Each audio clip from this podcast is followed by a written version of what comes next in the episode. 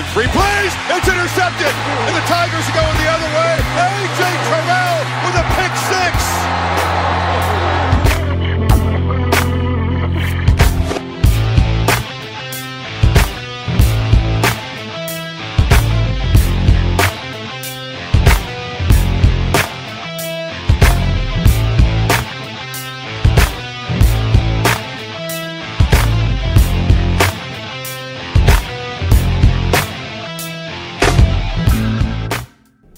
Salut à tous et bienvenue pour cette nouvelle émission consacrée à l'actualité euh, du college football en partenariat avec le site The Blue Pennant, avec euh, au programme de euh, l'une de ces dernières émissions de la saison une grosse page ball, bien entendu, avec notamment notre top 5 des meilleurs balls donc disputés ces derniers jours. On reviendra bien entendu en détail sur les demi-finales des playoffs avant de s'intéresser à la preview de la grande finale nationale placée sous le signe du tigre du côté de la Nouvelle-Orléans.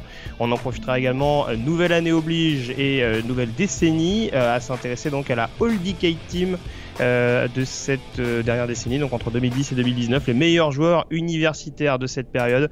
On essaiera de voir avec Morgan si on a les, des choix en commun en l'occurrence, et puis l'actualité également de ces derniers jours. Et il y a eu pas mal de choses, notamment du côté d'Alabama, avec une annonce très attendue au cours de ce lundi. Pour m'accompagner, je vous l'ai dit, comme toujours, le rédacteur et fondateur du site de Blue Pennant, Morgan Lagré, est avec moi. Salut Morgan. Salut Yellow, bonjour à tous et je te souhaite une très bonne année comme à nos auditeurs en l'occurrence euh, les meilleurs vœux pour euh, cette année 2020 euh, je le disais donc pas mal de sujets mine de rien à aborder au cours de cette émission. On va rentrer tout de suite dans le vif du sujet en abordant notamment les bowls non majeurs majeurs en tout cas les bowls hors playoff. C'est parti avec notamment notre top 5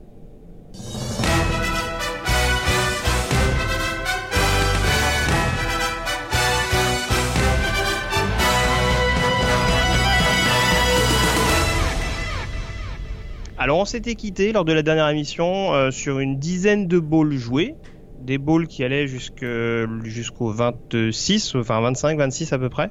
Exact. Euh, on avait repris à peu près au niveau de l'Independence Bowl, le Louisiana Tech Miami de mémoire. Superbe euh, match, magnifiquement et, commenté en français. Et...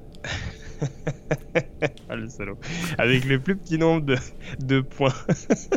C'était un super match. Il y, en a, il y en a, ça les suit, hein, parce que entre le, entre le Super Bowl avec le plus petit nombre de points l'année dernière et ça.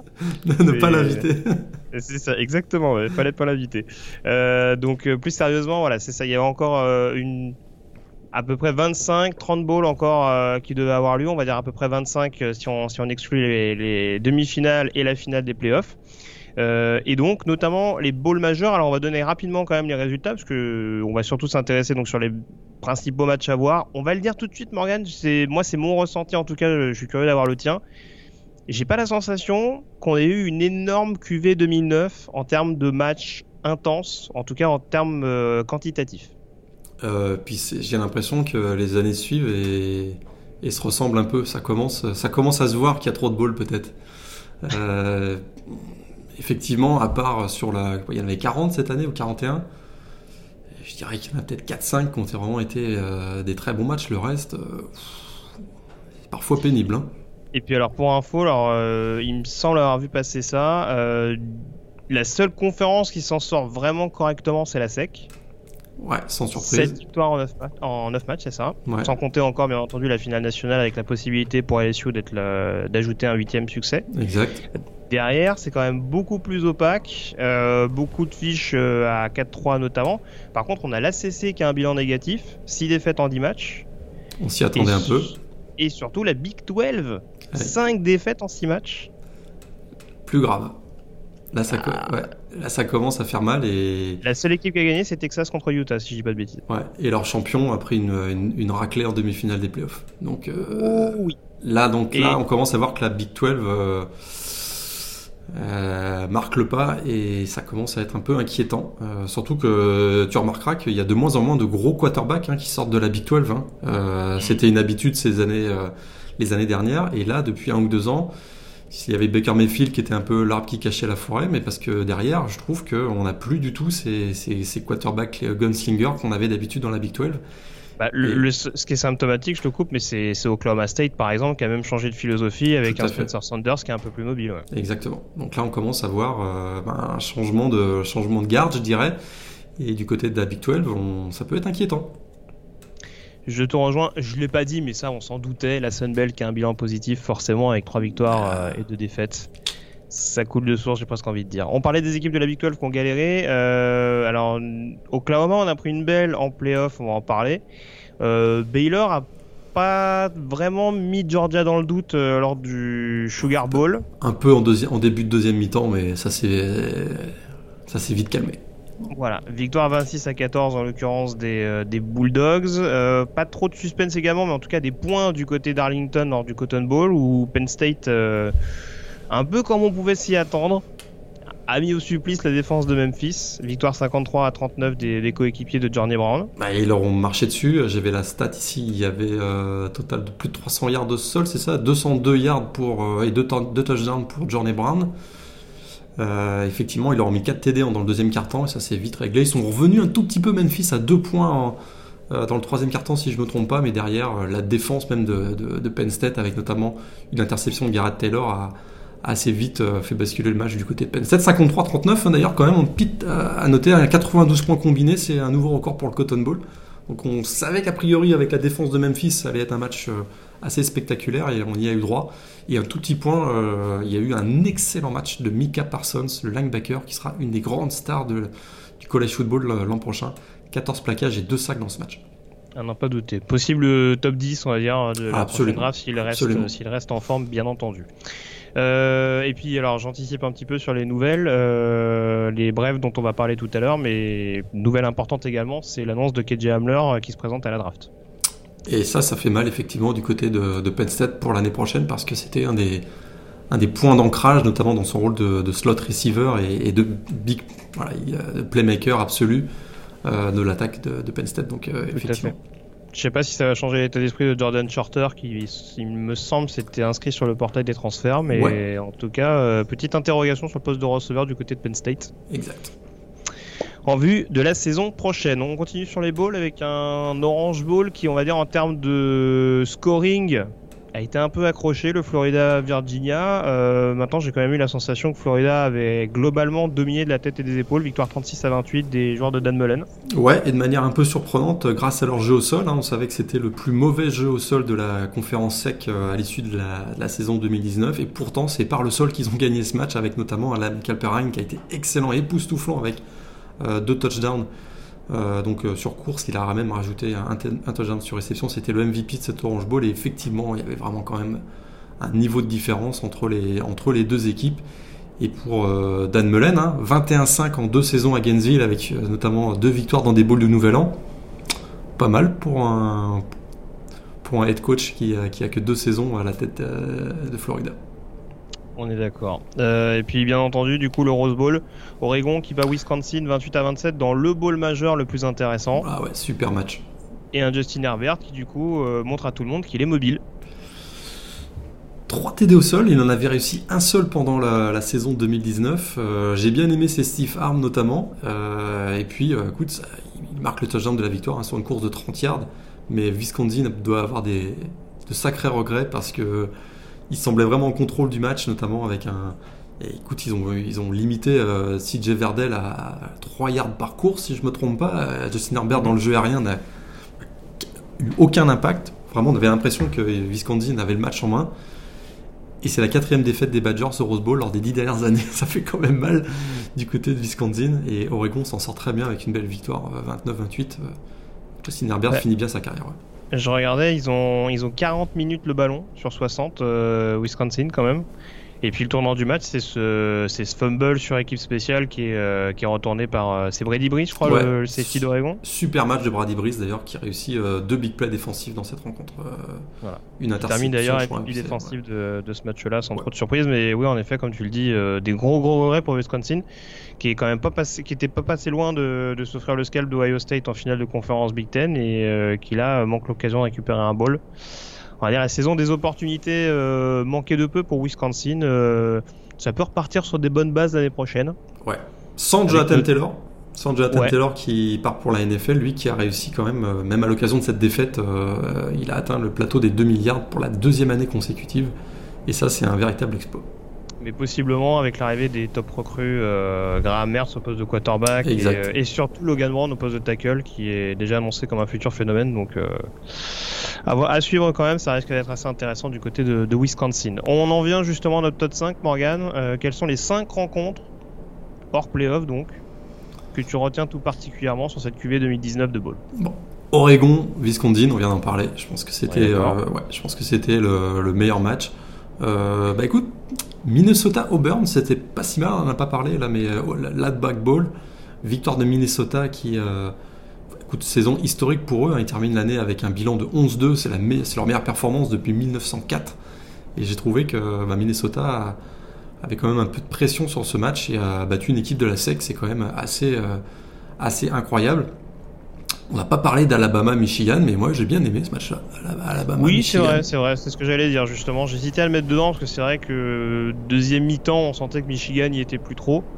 Mais euh, les Wolverines ont quand même longtemps kikiné Alabama et euh, c'est vrai que par rapport à des défaites, puisque là la grande tendance c'est de dire John Arbo a perdu son cinquième ball de suite depuis son arrivée sur le campus d'Ann Arbor.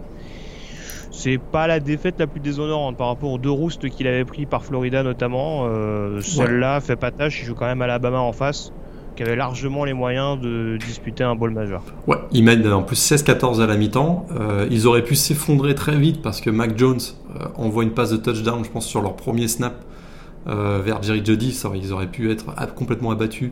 Finalement, ils sont revenus dans le match. Et effectivement, ce qui leur coûte cher, c'est encore chez Patterson hein, qui, qui, a du mal à trouver le rythme. Et effectivement, le score est un peu sévère, 35-16. Euh, mais je trouvais que le match dans l'ensemble était quand même pas si mal que ça. Euh, qu'est-ce que j'avais noté également euh, Texas AM, Oklahoma State, le Texas Bowl. Mhm. surtout la première mi-temps. Hein. Surtout la première mi-temps, effectivement. Et puis, écoute, le, top 5, top 6. Parce que Kentucky, Virginia Tech. Kentucky, Virginia Tech. Lynn Bowden Jr., mais c'est balade ce qu'il a encore fait dans ce match. C'est ça. Euh, il finit combien? 200, 223 yards en 33 courses. Écoute, et le TD de la victoire à la passe. Et le TD de la victoire à la passe. Écoute, c'est un phénomène quand même. Et euh, on verra ce qu'il va donner à la draft. D'ailleurs, je suis très intéressé. Puis je mens un peu pour le top 5 parce que je dis top 6. Gator Ball avec une fin de match hallucinante de Tennessee, entre Tennessee et Indiana. Et une victoire 23-22 euh, des Wolverines qui, qui remportent qui, ce, ce Gator Ball et qui finissent en 8-5. C'est quand même tout à fait euh, remarquable qui avait démarré 1-4 si je me trompe pas. Je suis d'accord. Alors autant le Texas A&M Oklahoma State c'est surtout la première mi-temps, le Tennessee Indiana regardez surtout la deuxième hein, parce que la bah première est particulièrement dégueulasse. Donc tu vois. J'ai un top 5 avec 6 matchs. C'est pas mal. Oui, c'est ça. Tu, donnes des top 5 avec des mi-temps euh, des, mi-temps fusionnés. C'est pas mal, c'est un bon concept, je ne connaissais pas encore. Par contre, il y en a un qu'il faut pas regarder, c'est le Sun Bowl. Hein. Arizona State, Florida State, c'est très, ah très, très, très moche. Celui-là, il, était, très, très il était vilain. Il y, a le, il y a le Quick Lane Bowl qui était assez euh, animé. Euh, sur le terrain et en dehors, parce qu'on a quand même un arbitre qui a pris une prune par le, par le quarterback de d'Eastern Michigan. Tout à fait. Oui, c'est ça, c'est Eastern Michigan. Ouais. Euh, qu'est-ce que j'avais d'autre? Attends, je regarde vite euh, ce que j'avais dans mon top 5. Euh, non, j'avais l'Auburn Minnesota. Oh non, je crois que je les ai tous donnés. Hein. Il me semblait qu'il y en avait un petit qui était oublié en cours de route. C'était quoi le Belk? Euh, le Belk, c'était ah Kentucky, Virginia Tech. Ah ouais, bah c'est bon. Alors, tu le... Non, non, bah, on, est, on est globalement d'accord là-dessus. Donc, bah, écoute, on va pouvoir enchaîner dès à présent. Juste quelques petites performances quand même. Iowa qui met une raclée 49-24 à USC lors de l'Holiday Bowl. Celui-là, on l'a pas vu venir. Il a sûrement conforté Clay Elton. Voilà, il, est, il va démarrer la saison en pleine confiance, ça c'est sûr. Et puis surtout avec le, soutien de tout l'environnement de USC, on est, on est à peu près sûr. On rappelle qu'il y a un nouveau directeur athlétique qui est arrivé. ouais, en plus, donc ça sent pas bon pour lui. Euh, mm. Autre branlée, il y a quand même Texas qui a mis un 38-10 à Utah au Texas Bowl. Ça, c'était comme une petite surprise aussi. Et euh, le dernier, j'ai encore adoré Samuel, hein, North Carolina, qui bat Temple 55-13 au Military Bowl. Et North Carolina, c'est une équipe qui peut, l'année prochaine, vraiment faire sensation euh, dans, la division, dans la division costale. Attention. On est d'accord à, 100%. Euh, et puis juste un petit. Alors, qu'est-ce que tu en as pensé du Washington State Air Force du coup avec l'extraordinaire défense des Cougars? Là, ils se sont fait marcher dessus par Air Force quoi. ça en devient, ça en devient déprimant quand même. Hein. C'est une équipe à chaque fois, on se dit tiens ça peut. Alors je dis pas que c'est une équipe qui va jouer les playoffs. Hein. On, on découvre pas le style de jeu de, Mike Leach et euh, le, les risques que ça comporte. Bon, hein, franchement, euh, se faire ouvrir comme ils se sont fait ouvrir euh, de la part de, Air Force, c'est quand même, euh, c'était quand même assez costaud. Très bien, bah, je pense qu'on a fait à peu près le tour. Du coup, on va pouvoir donc enchaîner sur les demi-finales des playoffs, les duels entre LSU Oklahoma et entre Clemson et Ohio State. C'est parti.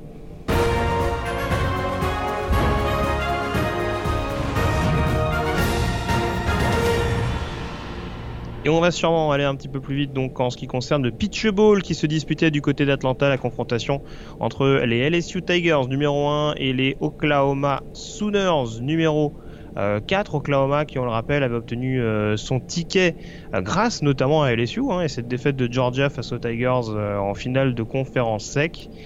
le cadeau s'est arrêté là de la part LSU. Oui, oui. oui. 49 points, rien qu'en première mi-temps, et un Joe Burrow qui a encore été inarrêtable.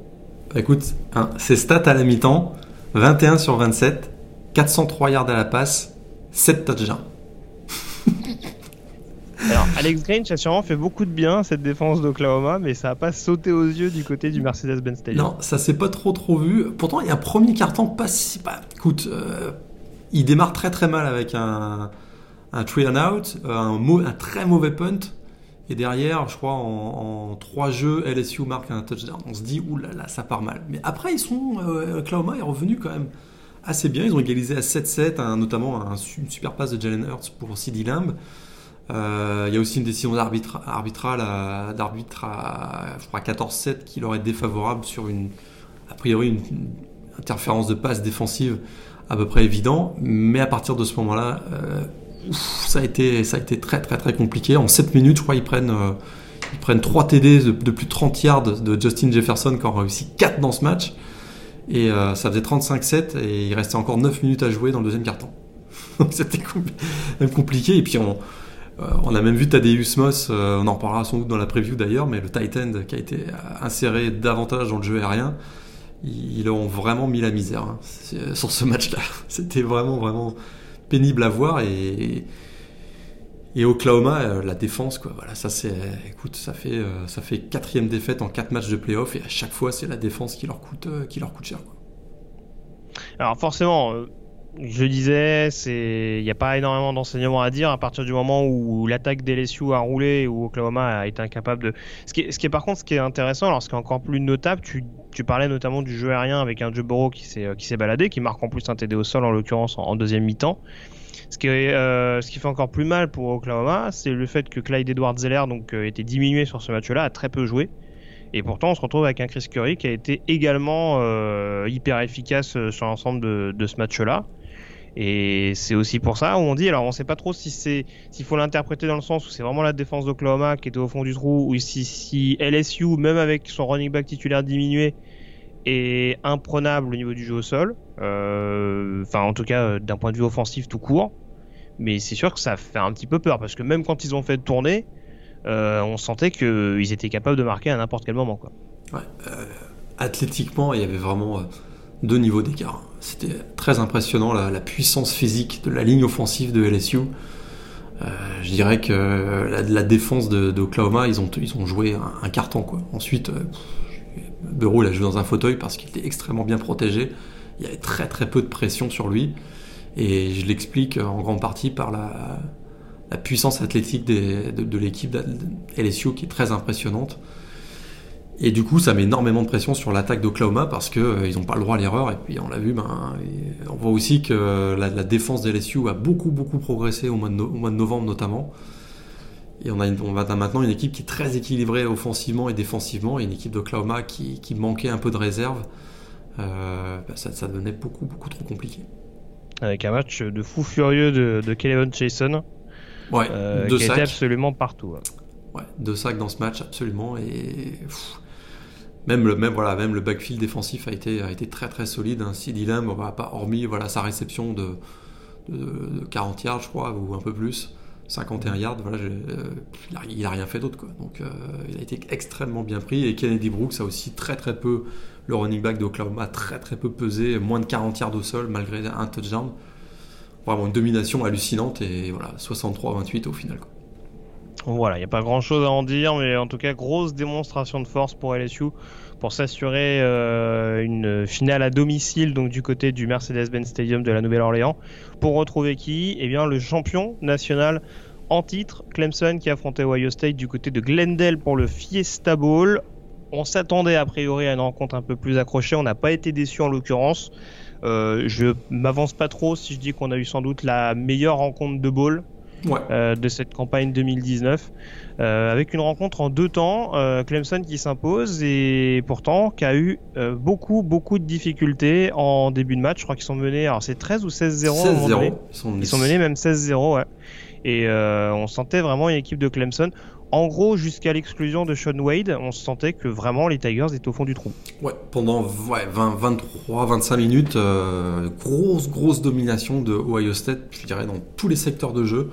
Euh, il y avait beaucoup plus d'impact physique de Ohio State. Ils ont peut-être d'ailleurs tout donné un peu trop tôt.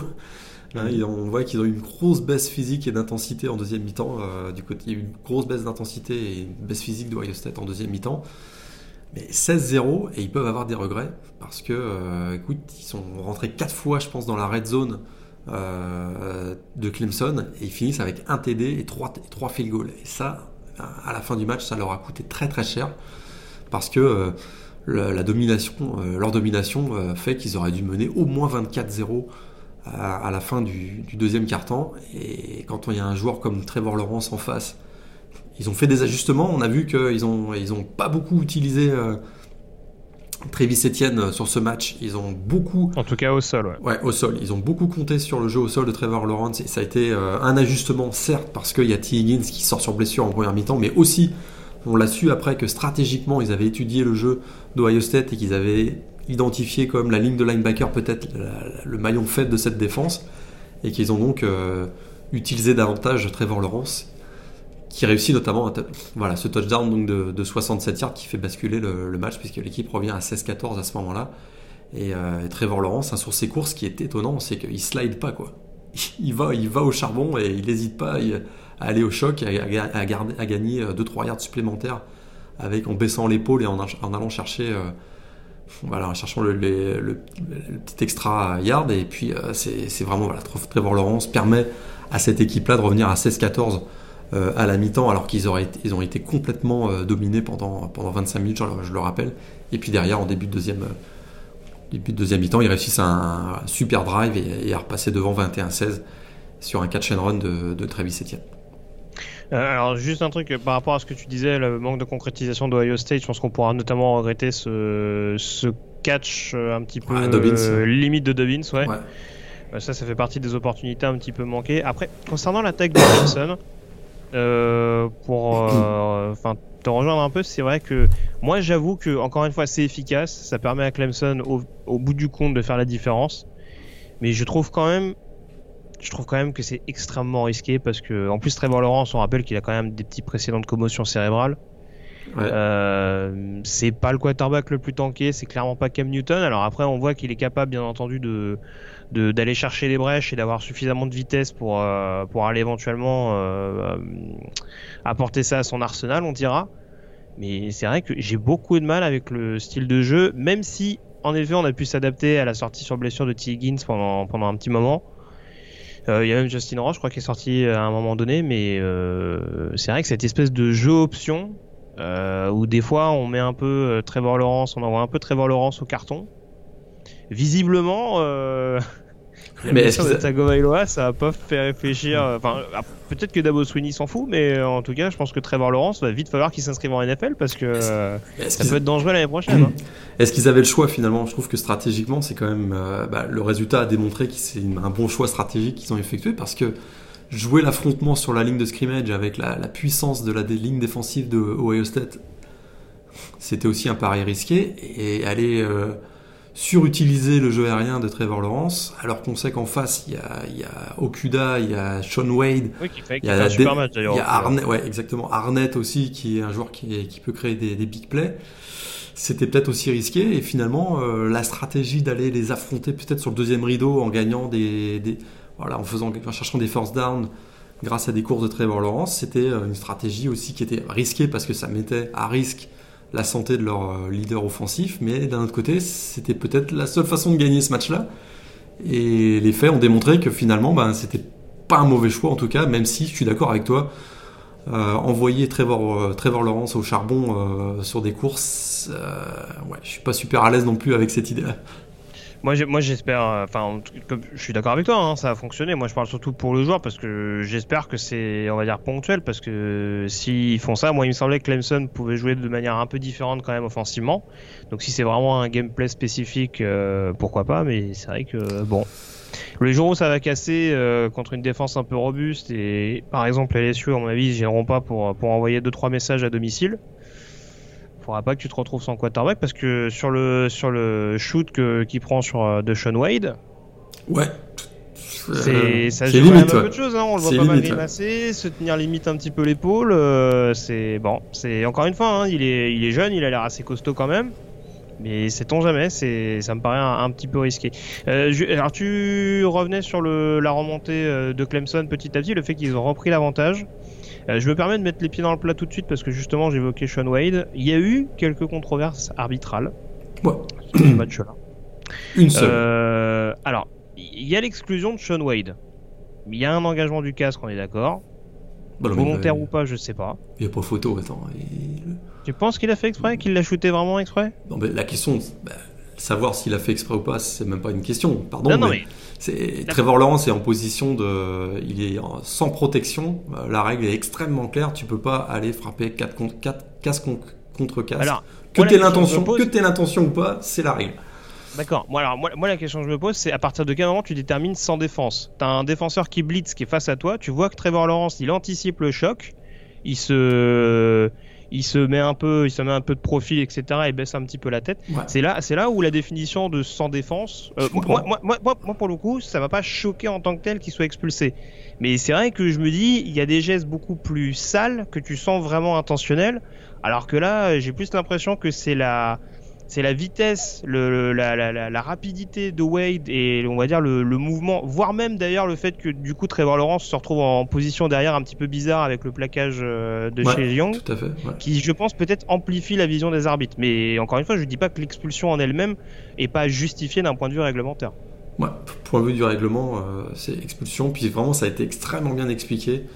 Euh, les joueurs qui, qui blitz, particulièrement les corner blitz comme ça, euh, tu peux pas arriver en, en- en frappant au niveau de la poitrine parce qu'il y a un risque que le, le quarterback baisse la tête. Donc c'est très clair. Ça, ça, ça passe pas.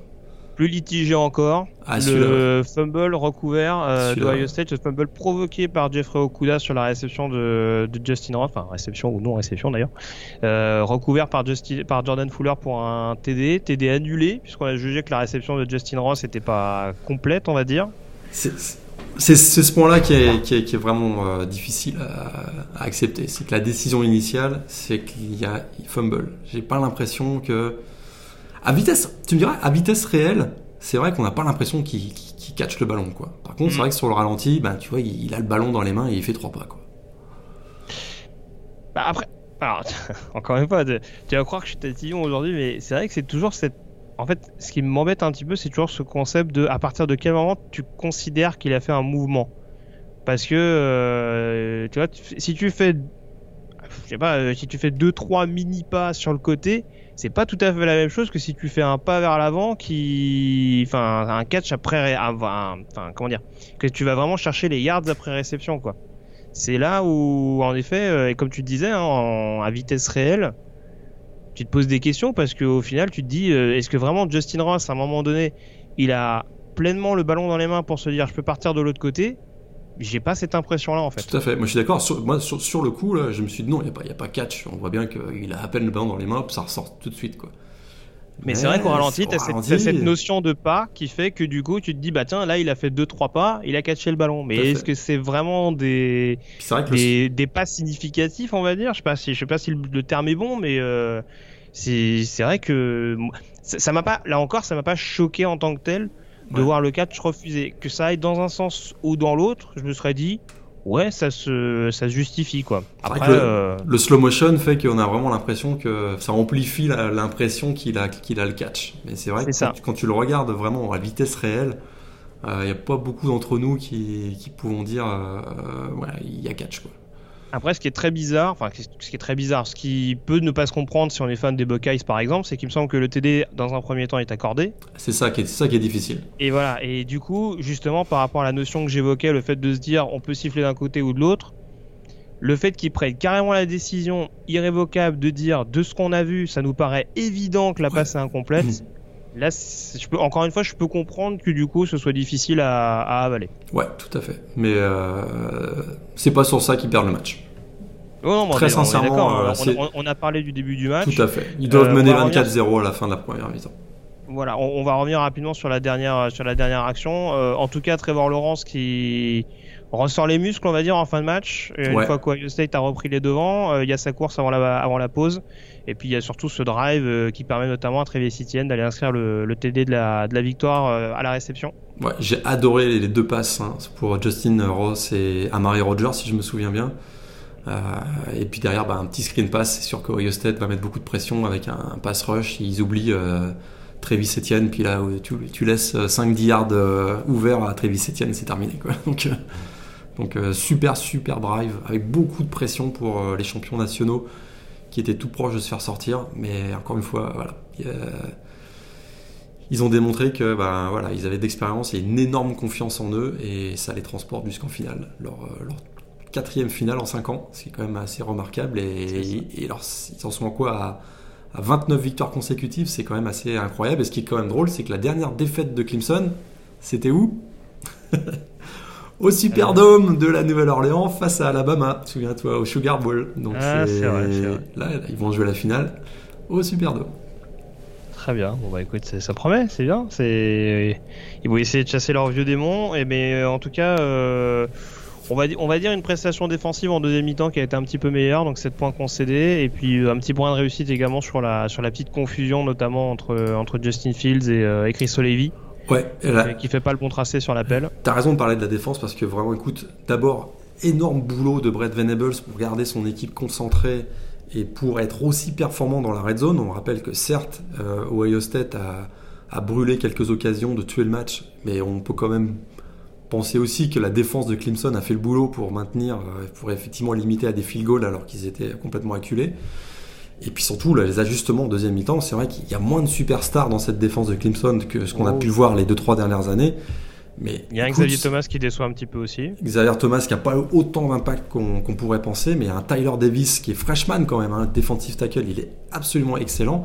Et puis on découvre aussi euh, des jeunes joueurs qui ont eu un gros impact sur ce match. Moi j'ai beaucoup aimé Baylon Spector, notamment le, le redshirt sophomore euh, linebacker qui a eu beaucoup d'impact sur euh, Justin Fields. Et puis euh, on voit un James Kalski, euh, Chad Smith, qui, voilà, je parle des linebackers qui sont, écoute, euh, des, noms moins connus mais qui font un énorme boulot.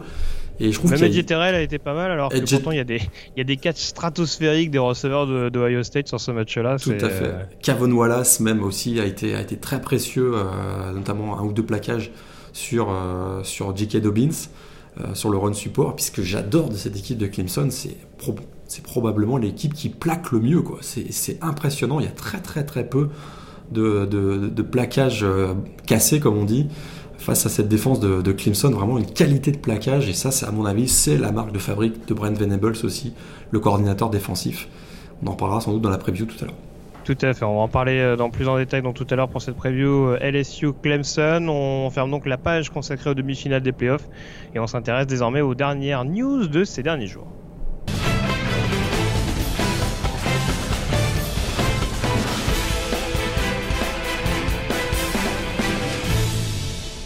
Et on commence notamment par un point draft, Morgan, avec euh, des nouvelles importantes, puisque c'est désormais officiel. C'était un secret de polichinelle, on va dire, mais en tout cas, ça a été euh, confirmé. Tua Tagovailoa qui euh, s'inscrira bien à la draft euh, après donc de multiples questions sur son état de santé. vu qu'il nous a fait un petit peu une annonce à la LeBron James, on pouvait quand même se douter qu'il allait franchir le pas. la tendance, pourtant, les quelques heures précédentes cette annonce, c'était plutôt à un retour de Tua Tagovailoa, mais effectivement, écoute après plusieurs, euh, voilà, il a demandé. Euh, on sait qu'il y a des il y a un groupe de scouts à New York qui euh, fait une évaluation hein, de chaque joueur qui la demande. Et ils ont confirmé qu'il serait probablement choisi au premier tour. On peut, on peut quand même. Voilà, c'est.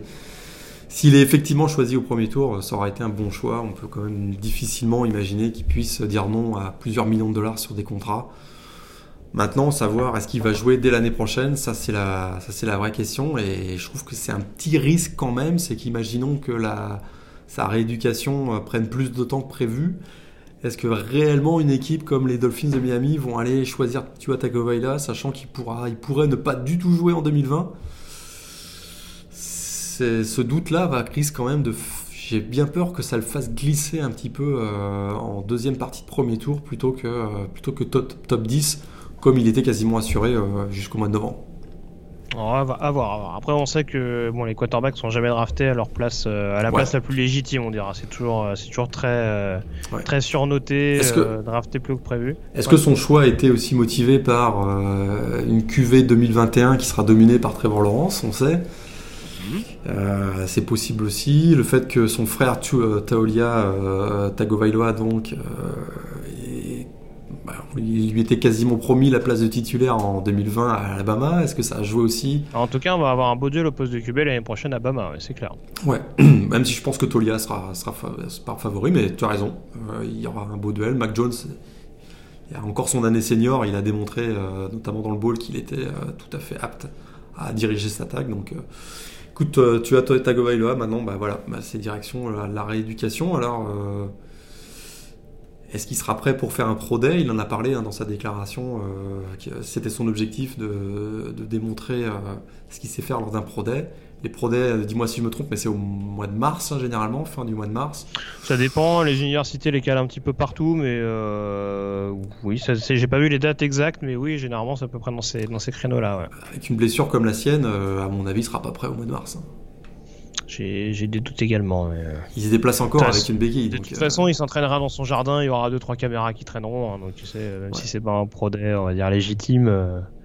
Euh, il y aura... Mais bon, de toute façon, c'est sûr que Combine, il y sera pas. Et euh, Pro Day, oui, ça risque d'être un petit peu short également. Ben, au Combine, je pense que même dans son état, il, il peut courir plus vite que Tom Brady en, 2000, en 2001, je pense. Ou en 2000. On ne touche pas à Tom Brady cette semaine. Voilà, faut le laisser tranquille, euh, Thomas. Euh, juste pour continuer, alors du côté de Bama, il y a quand même pas mal de news au niveau des déclarations parce qu'on s'était pas trop annoncé officiellement du côté du Crimson Tide. Euh, bon, Jerry Judy, c'est pas une surprise qui s'annonce. Henry Ruggs également, ça, ça date de quelques heures à peine, qui s'inscrira bien à la draft. par contre, Devonta Smith qui revient au poste de receveur, c'est pas une mauvaise chose. Ouais, d'ailleurs, du coup, on se retrouve avec Jalen Waddle et Devonta Smith l'année prochaine en les deux receveurs numéro 1 et 2 à Alabama, c'est quand même pas mal, quoi oui, ça, ça continue, ça, ça aura quand même de la gueule euh, en l'occurrence. Euh, au niveau des tackles, euh, là aussi 50-50, puisque Alex Leverwood revient pour la saison prochaine, ça c'est une mini surprise. Et Jedrick Wills, lui, en l'occurrence, s'inscrit à la draft. Ouais, plus surprenant. ouais, j'en avais plus ou moins pronostiqué l'inverse lors de la dernière émission. Tout à fait. Mais bon, en l'occurrence, pourquoi pas.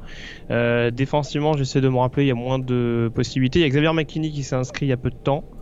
Euh, et puis il y a un petit imbroglio d'Ilan Moses, il y avait des histoires d'assurance éventuellement alors que le joueur souhaitait revenir. A priori, il restera bien du côté de Tuscaloosa l'année prochaine. je pense, je pense qu'il va, je pense qu'il va revenir à Tuscaloosa. Ce qui fait qu'ils auront quand même un, écoute, un leadership assez intéressant en défense aussi. Ouais, ouais, tout à fait, tout à fait. Une petite ossature, faut retrouver un petit peu de menace sur le sur le pass rush en l'occurrence avec le. Il me semble que Terrell Lewis est déjà annoncé, mais on a vu que Christopher Allen n'avait pas été, euh, avait pas déshonoré très très clairement sur le sur le Bowl. Exact. Donc à surveiller euh, également, j'essaie de voir les principaux retours. Il y a Elijah Molden, le DB de Washington qui revient. Sean Wade, on en parlait tout à l'heure, le cornerback safety d'Ohio State qui fera son retour aussi. Ouais, lui clairement, hein, il a annoncé il veut gagner le titre national l'année prochaine. Hein. c'est une des motivations de son, son retour. Il a vraiment euh, ce qu'on appelle euh, unfinished business. Euh, Marvin, Wilson, Marvin, Wilson, defensive tackle de Florida State, qui revient également. de même que Tamorian Terry, le receveur. Ça, c'est bon pour Mike Norvell. Écoute, là aussi, deux leaders sur lesquels il peut baser son, son équipe l'année prochaine. Exactement, et je pense avoir à peu près fait le tour. Le retour de Sam Ellinger également la saison prochaine. Euh, je pense pas que ce soit une mauvaise chose, parce que je suis pas sûr qu'il était totalement prêt euh, euh, pour, le, pour la NFL, donc pourquoi pas. Et puis j'essaie de voir également parmi les joueurs qui se sont inscrits, on a Josiah Scott, le cornerback de Michigan State, dont on parle peu, mais qui a été quand même assez solide cette saison. Puis il y a Colkmet hein, qui a changé d'avis, hein, le Titan de, Notre-Dame. Il avait annoncé que son retour avec Yann Book, finalement, euh, il a changé d'avis et il s'inscrit à la draft. Il sera probablement un des 2-3 premiers Titans à être choisi lors de la prochaine draft. Un excellent, excellent joueur. Un très bon bloqueur aussi. Tout à fait. Bah, oui, oui, enfin, Titan de Notre-Dame, quoi. Titan de Notre-Dame, tout à fait. en gros. Euh, et puis au niveau du portail transfert également, parce qu'on fait une petite parenthèse là-dessus, euh, la grosse nouvelle de ces derniers jours, c'est le départ annoncé de Jimmy Newman de Wake Forest. Euh, lui qui était titulaire dans des Demon Deacon cette saison, qui a fait une, année assez honorable, très très bon quarterback mobile, qui a bien contribué notamment à la, à la bonne saison du programme de Winston-Salem et à la bonne connexion également avec Sage Surratt. Exactement, puis qu'on annonce déjà euh, du côté d'Oregon pour prendre la succession de Justin Herbert. Tout à, fait. à confirmer. Voilà. Euh, la news importante également de cette semaine, c'est le licenciement de Joe Moorhead du côté de Mississippi State. On sait qu'il y avait beaucoup de fritures en interne avec la direction athlétique. Il y avait notamment eu des rumeurs sur un possible départ de sa part du côté de, de Rodgers, notamment avant l'arrivée de, Greg Schiano, avant le retour de Greg Schiano dans le New Jersey. Euh, et donc finalement, bah, l'aventure qui prend fin déjà au bout de deux ans pour l'ancien coordinateur offensif de Penn State. ça avait déjà chauffé hein, cet été, puisqu'on se souvient que c'est lui qui avait beaucoup poussé pour faire venir Tommy Stevens, le quarterback de Penn State du côté de Mississippi State, alors que euh, la fanbase, hein, la fanbase de, de, Mississippi State voulait absolument voir Keontae Thompson. Ça n'a pas été un gros succès tout au long de la saison. Ils font quand même pas une super année. Euh, Mississippi State, il y a eu une baston euh, juste avant le bowl en plus. et puis voilà, cette embrouille avec le fait qu'il s'était plus ou moins mis candidat pour Rutgers. Bon voilà. Par contre, le timing est très très mauvais, je trouve. Hein timing très mauvais parce que toutes les recrues qui ont signé au Early Signing Day, hein, par les nouveaux règlements de la et la NCA, ils peuvent réouvrir leur processus de recrutement. Euh, je trouve que c'est vraiment un timing euh, vraiment très très très mauvais du côté de Mississippi State de se retrouver à la recherche d'un coach maintenant au mois de janvier. On est d'accord. Euh... Tac, tac, tac. Qu'est-ce que j'avais d'autre comme nouvelle euh, Alors, au niveau des coachs, il y avait cette rumeur un peu bizarre dont on parlait en off avec euh, Rocky Long, le head coach de San Diego State, qui, se vendait apparemment au plus offrant pour un poste de coordinateur défensif. lui qui est, en, qui est en poste actuellement comme head coach à San Diego State, effectivement. 69 euh, ans, hein, le, head coach des, Aztecs, donc on se doute bien qu'il va pas encore rester 10 ans du côté de la Californie, mais là encore, c'est un peu le timing qui pose, qui pose question. Euh, et puis alors je voulais faire une petite parenthèse sur le Under Armour All America Game qui réunissait notamment les principaux joueurs de high school, hein, les, stars de high school euh, justement qui se sont inscrits euh, le mois dernier ou qui vont s'inscrire en tout cas au mois de février et Bon, ça n'a pas été un, pas été un match sensationnel, ça a, ça a permis surtout, et c'est ce que tu me disais en off, de voir notamment certaines recrues stars s'inscrire. Il me semble notamment avoir vu le l'armoire à glace, le Tiden Darnell Washington enfin annoncer son son arrivée prochaine du côté de Georgia. Ouais, tout à fait. À 18 ans, il est avec sa fille. voilà. il fait, il fait combien? 6-7, 6-8 Ouais. Ah non, c'est quelque chose. Hein. Si vous l'avez pas vu. Euh, ah il y a 18 ans, euh, voilà, on lui en donnerait 25 euh, ou 30. C'est assez impressionnant. Il y a le fils de Chad Morris qui rejoint Oklahoma. Ouais. Voilà, au passage. Donc Chandler, euh, je crois que c'est à peu près tout sur les. Enfin après il y en a d'autres, hein, mais euh, je vais pas, je vais pas faire tout dans le détail non plus. Il y a Ringo euh, aussi, le, Ringo, le cornerback qui a signé à Georgia. Ouais. Exactement, ouais. ouais. du côté de, des Bulldogs, pour l'instant, ça, ça continue d'assez bien recruter. On s'en sort pas trop mal du côté de Kirby Smart. Je crois savoir que ça fait une petite réputation dans ce domaine-là. et au niveau des joueurs, donc, ont marqué des points. J'ai été assez bluffé par Keishon Boutet le, receveur d'LSU. Euh, a priori, si Justin Jefferson s'en va, ils ont l'air d'avoir du matos derrière pour le remplacer. Et euh, il y a un joueur qui a pas mal crevé l'écran également, c'est Jeffrey Sims, le quarterback de Georgia Tech, Parce qu'il y a avait pas parlé lors de l'émission euh, sur la Unsigned Period, mais la classe de recrutement de Geoff Collins du côté des Yellow Jackets, ce sera quand même à surveiller. On sait que c'était plus ou moins une année zéro avec le, le changement de système offensif notamment, et ça a l'air de partir sur des bonnes bases. Et ce nouveau quarterback, ça peut, ça peut annoncer des, des jours meilleurs, on va dire, du côté d'Atlanta. Ouais. D'ailleurs, euh, bon alors la transition est un peu maladroite, mais euh, du côté de Georgia Tech, euh, malheureusement, on est passé d'un extrême à l'autre puisqu'on a appris la semaine dernière le décès d'un receveur star, Bryce Gaudy, Ouais, recrue star, ouais, effectivement. ouais. qui se serait Très suicidé ouais, en, en passant sous un train. Ouais, une ouais, des gros problèmes familiaux et son départ du cocon familial aurait été très traumatisant pour lui. Effectivement, très triste nouvelle. Voilà, euh, sur une meilleure note, on va dire, euh, rappelez également que samedi, on a la finale de seconde division universitaire. Oh yeah On fait une nouvelle fois, North Dakota State contre James Madison. Euh, tu te rappelles de l'horaire exactement? C'est à midi, donc 18h. À midi, donc 18h en française. À retrouver normalement, notamment sur les ESPN Player euh, pour, Ouais. pour parler de façon légale. Ah absolument. Voilà, euh, donc ne manquez pas ça donc pour un petit amuse-bouche, on va dire, avant la, finale nationale de lundi.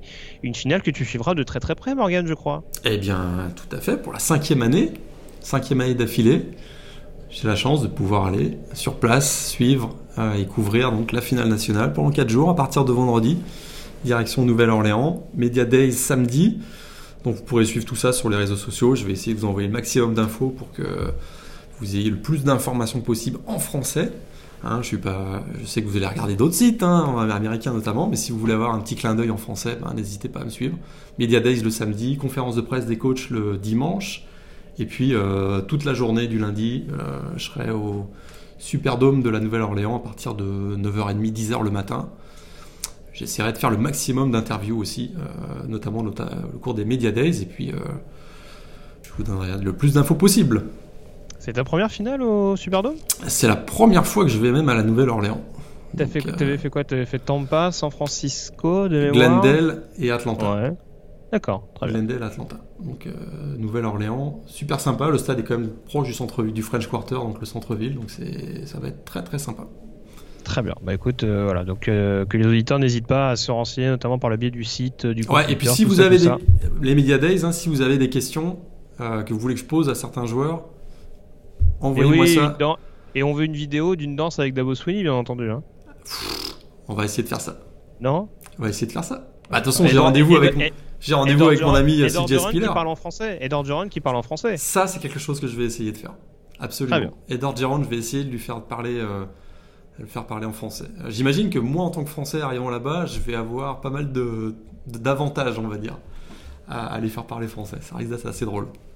Bon bah très bien. Bon, je, je compte sur toi, je me fais pas trop de soucis là-dessus. De toute façon, je, Euh. je- je retrouve mon ami CJ Spiller, comme tous les ans. Et oui, bah oui, attends, j'espère quand même qu'il va t'ouvrir deux trois portes. Attends, euh, Ouais. il manquerait plus que ça. Euh, on a fait le tour en tout cas sur euh, ce point actu. On peut désormais faire une petite parenthèse avant d'aborder la preview LSU Clemson, parler notamment de la All Decade Team.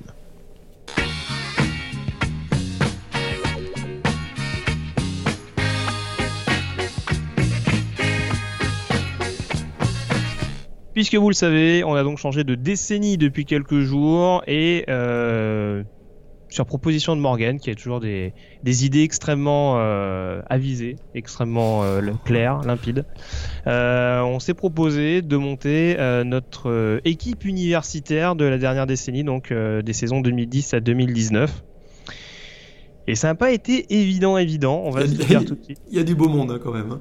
Oui, il y a des postes où on a un peu plus galéré que d'autres. En tout cas, tu, on, va décortiquer un petit peu. On va donner chacun. Alors, euh, on va faire Poste par secteur poste. par secteur. On va dire peut-être pas Ouais, poste par poste, mais en tout cas secteur par secteur. On va commencer par l'attaque.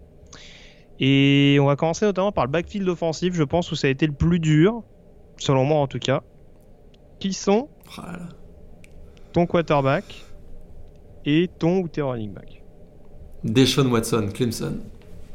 Premier, premier quarterback de l'histoire du college football à avoir réussi 4 milliards à la passe et milliards au sol dans la même saison. 47 TD en 2015, 41 en 2016, champion national. Et c'est lui qui porte Clemson à son premier titre national en 35 ans. J'ai choisi Deshaun Watson. Très bien. Et ton running? Pas le backfield? Bah là, j'en ai choisi deux running.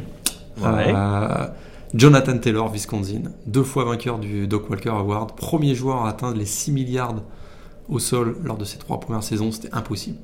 Et alors là, le deuxième, là, j'ai un choix très difficile. Mon cœur penchait sur, pour Saquon Barclay, Penn State, c'est un joueur que j'adore. Ouais. Mais écoute, je peux pas ne pas choisir Christian McCaffrey, Stanford. 3000, Ah, 3864 yards, toute catégorie. Il avait battu le record en titre en 2015, si je me souviens bien. Il a quand même battu le record de Barry Sanders. Rien que ça. Je peux pas ne pas le choisir. Donc Christian McCaffrey, Stanford. Alors, euh, donc je le dis encore une fois, c'est la partie où ça a été le plus dur de faire des choix et c'est intéressant que que tu me dis ça. Donc du coup, ce serait plutôt euh, pour toi en l'occurrence, ce serait plutôt, tu m'as dit, alors plutôt Barclay ou plutôt McCaffrey alors? Ah, McCaffrey. Plutôt. Ouais. J'ai même pas parlé de Derrick Henry. hein. Bah alors écoute, justement, alors on va y venir tout de suite, on va mettre les pieds dans le plat. Mon quarterback, euh, je me suis posé plein de questions. Alors, j'ai essayé de considérer des joueurs qui ont marqué un, titre national notamment. J'ai essayé au maximum, en tout cas sur les champions nationaux, de mettre des joueurs qui faisaient partie de ces effectifs. Et euh, de privilégier également des joueurs qui ont, été, euh, qui ont marqué une année ou qui ont été complets, on va dire, durant leur cursus universitaire. Honnêtement, en énumérant tous les quarterbacks, je ne peux pas mettre je ne, pas, je ne peux pas ne pas mettre Lamar Jackson en quarterback. Pour moi, c'est impossible. T'es sérieux? J'ai pour- La- la- Alors, si tu veux, il n'y a, pas de titre national, il y a pas de, mais la manière dont il a marqué la première division universitaire dès sa saison freshman dans une équipe comme Louisville, qui franchement était clairement pas un des principaux programmes de première division, et de voir comment il a transformé le programme, de voir qu'il a pu jouer les yeux dans les yeux justement avec une équipe de Clemson qui a été championne nationale pas si longtemps avant, ou euh, peu de temps après euh, en l'occurrence. C'est. On sait que je suis assez mitigé sur le style de joueur. Il y a beaucoup d'autres joueurs que je préfère. Mais ça me paraissait inconcevable de pas le mettre dans le top 10. Un mec qui a été S-Man Trophy, un joueur qui a été numéro 2 l'année d'après derrière l'énorme saison de Baker Mayfield. Ou en tout cas pas loin derrière. Ça me paraissait compliqué de pas mettre Lamar Jackson en quarterback. Et du coup, bah du coup j'ai trois running backs là. Ah bah ça y est, tu, tu cherches, tu cherches les ennuis toi. Bah non, mais avec Lamar Jackson. Euh, mais du coup, non, de- du coup, j'ai bien deux, deux coureurs également avec. Alors, j'ai mis Christian McCaffrey, puisque en effet, tu as tout dit, euh, il y avait un- une polyvalence qui faisait que euh, c'est difficile de pas le mettre. Euh, et en effet, mon deuxième joueur, j'hésitais énormément entre Saquon Barkley et Derrick Henry. Parce que Saquon Barkley, en effet, euh, sur le même modèle que Lamar Jackson, il a, transfiguré l'attaque de Penn State. Il en, a fait, en tout cas, il a transformé vraiment le programme en, candidat crédible euh, au playoff. Ce qui était clairement pas le cas, même avec le, le- retour en forme, on va dire, euh, sous l'ère Bill O'Brien. Et Derrick Henry, j'aurais quand même tendance plutôt à mettre Derrick Henry parce que je j'hésitais. Je me suis dit, il y, a- il y a eu tellement de running back d'Alabama performants durant cette décennie que est-ce que vraiment je le fais sortir du chapeau? Et je me suis rappelé qu'il avait joué avec Jake Cocker en quarterback. Et je me suis dit rien que pour ça, Derrick Henry, Derrick Henry titulaire dans mon équipe. Ouais. Seul, seul running back de la décennie à avoir gagné le S-Man. Mm. 28 TD en 2015. Ouais, c'est ça, c'est c'est des, c'est des chiffres absolument euh, dinguissimes. Euh, mais voilà, donc j'irais plutôt vers Derrick Henry, mais en effet, Saquon Barkley était, était pas très très loin. Euh, tes cibles? Alors, oula. Là, euh, il y en a un qui a fait une très grande carrière dans la NFL. Justin Blackmon, Il est dans mon équipe aussi. Oklahoma State. Écoute, euh, il, il gagne le Biletnikov en 2010 et 2011, si je me souviens bien. Et il fait 233 réceptions et 38 TD lors de ces deux années, euh, donc 2010 et 2011. Juste des chiffres hallucinants. Écoute, un super, super receveur qui malheureusement a eu une carrière euh, NFL. Voilà. Ça, c'est les joueurs, hein, dès qu'ils euh, quittent le, le cocon de l'université, quand ils sont libres comme l'air dans la NFL, ils font n'importe quoi. Et dommage. Mais Justin Blackmon, en tout cas, et Amari Cooper. Biletnikov 2014. Super joueur. Euh, super joueur. J'ai hésité avec Corey Davis de Western Michigan, qui était un formidable receveur, mais j'ai mis Amari Cooper. D'accord. Ton end? Euh, Marc Andrews. Là aussi, j'ai hésité entre Evan Engram de Ole Miss et euh. Marc Andrews de Oklahoma.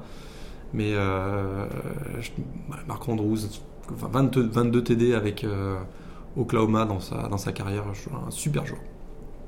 Alors j'ai triché encore. Euh, T'as mis Lamar Jackson.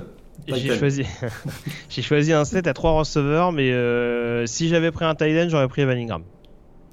Parce que, parce que euh, le plus dominant, on va dire, dans l'équipe, dans la, au sein de l'équipe qui était la bête noire de la meilleure équipe de la décennie. Je sais pas si c'est très clair ce que je dis, mais en tout cas, euh, voilà. On sait qu'Olmis a pas mal enquiquiné à Alabama et Evan Ingram a fait partie de ces joueurs, même s'il a sans doute fait partie de ces recrutements un petit peu obscurs de la part de, de Hugh Freeze. Oh, t'es vache. Mais en tout cas, euh, en tout cas, voilà, Tyden en effet un des Tyden les plus les plus dominants. Euh, j'avais une Henry également pas loin euh, Arkansas. Euh, alors mes trois receveurs, donc j'avais Justin Blackmon parce que Oklahoma State qui passe quand même à un match de disputer la finale nationale contre LSU. Tout à fait. Voilà, c'est dire quand même l'importance du bonhomme et l'impact qu'il avait avec, avec Brandon Whedon cette année-là. Euh, en restant dans l'Oklahoma, j'ai mis quand même Ryan Broyles. Euh, All-American 2010-2011. Recordman, euh, ouais, tout à fait. Ouais, qui était quand même un, un petit phénomène euh, du côté des, des Sooners, qui a fait milliards toutes les saisons, euh, enfin en tout cas les trois dernières saisons du côté de, de, Norman, même la saison où il est blessé, où il manque un tiers de l'année. La, de ouais, des mains de velours. Exactement.